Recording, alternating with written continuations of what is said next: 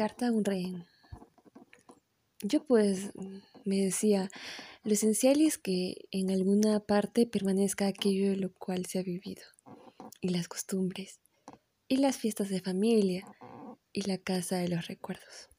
Lo esencial es vivir para el regreso.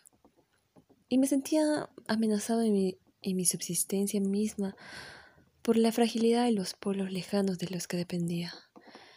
Corría el riesgo de conocer un verdadero desierto y comenzaba a comprender un misterio que me había intrigado por mucho tiempo. Viví tres años en el Sahara. Soñé, también yo, después de tantos otros, con su magia. Cualquiera que haya conocido la vida en el Sahara, donde todo es aparentemente mera soledad y desamparo, llora aquellos años, a pesar de todo, como los más hermosos que ha vivido. Las palabras nostalgia de la arena, nostalgia de la soledad, nostalgia del espacio, solo son fórmulas literarias y no explican nada.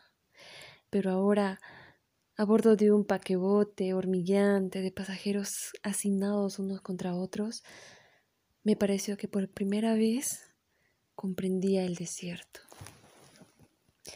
Ciertamente el Sahara solo ofrece hasta donde se pierde la vista una arena uniforme. Y más exactamente, puesto que ahí las dunas son raras, una grava guijarosa.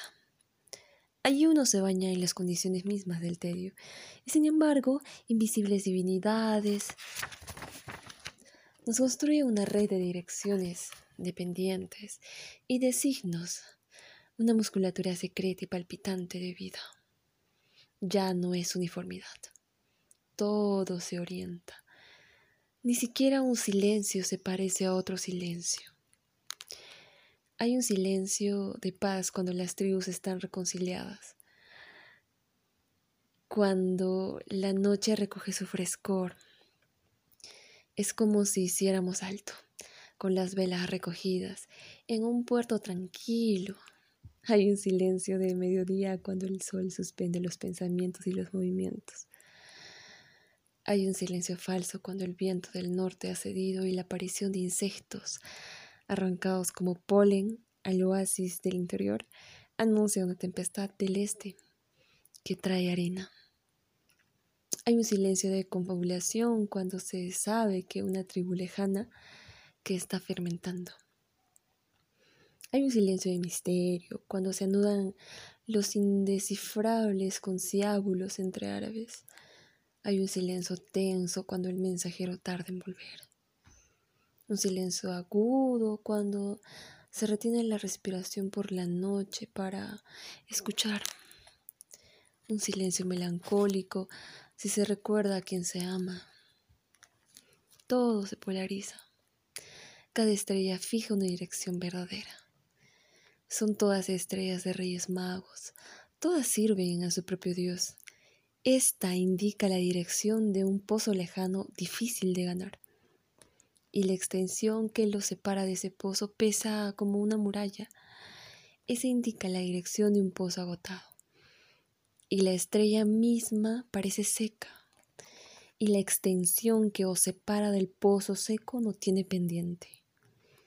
Aquella otra estrella sirve de guía hacia un oasis desconocido que los nómadas os han alabado, pero que la desidencia os veda. Y la arena que os separa del oasis es césped de cuento de hadas.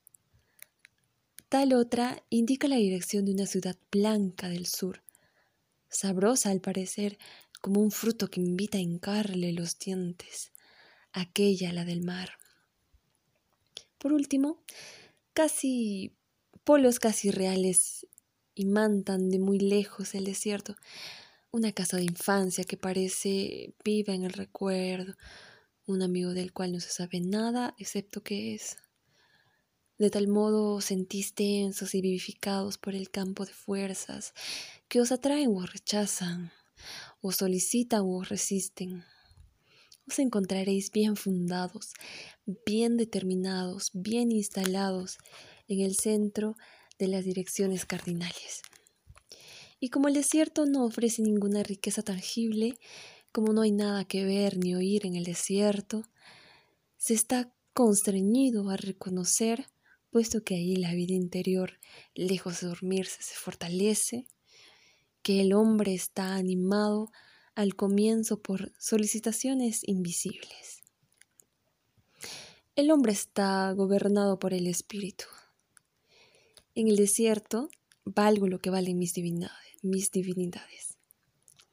De esa manera, a bordo de mi triste paquebote, me sentía rico de direcciones todavía fértiles, si habitaba un planeta que todavía estaba vivo. Todo aquello se, se lo debía a algunos amigos perdidos a mis espaldas en la noche de Francia, y empezaban a hacerme esenciales. Decididamente, Francia no era para mí ni una deidad abstracta, ni un concepto de historiador, sino una carne de la que yo dependía, una red de lazos que me gobernaban, un conjunto de polos que fundaban las pendientes de mi corazón. Experimentaba la necesidad de sentir más sólidos y duraderos que yo mismo a aquellos que necesitaba para orientarme, para conocer o regresar, para existir. En ellos se alojaba mi país entero, por ellos vivía en mí, así también para quien navega en el mar, un continente se resume en un simple destello de algunos faros. Un faro no mide la lejanía, simplemente su luz está presente en los ojos, y todas las maravillas del continente se alojan en la estrella.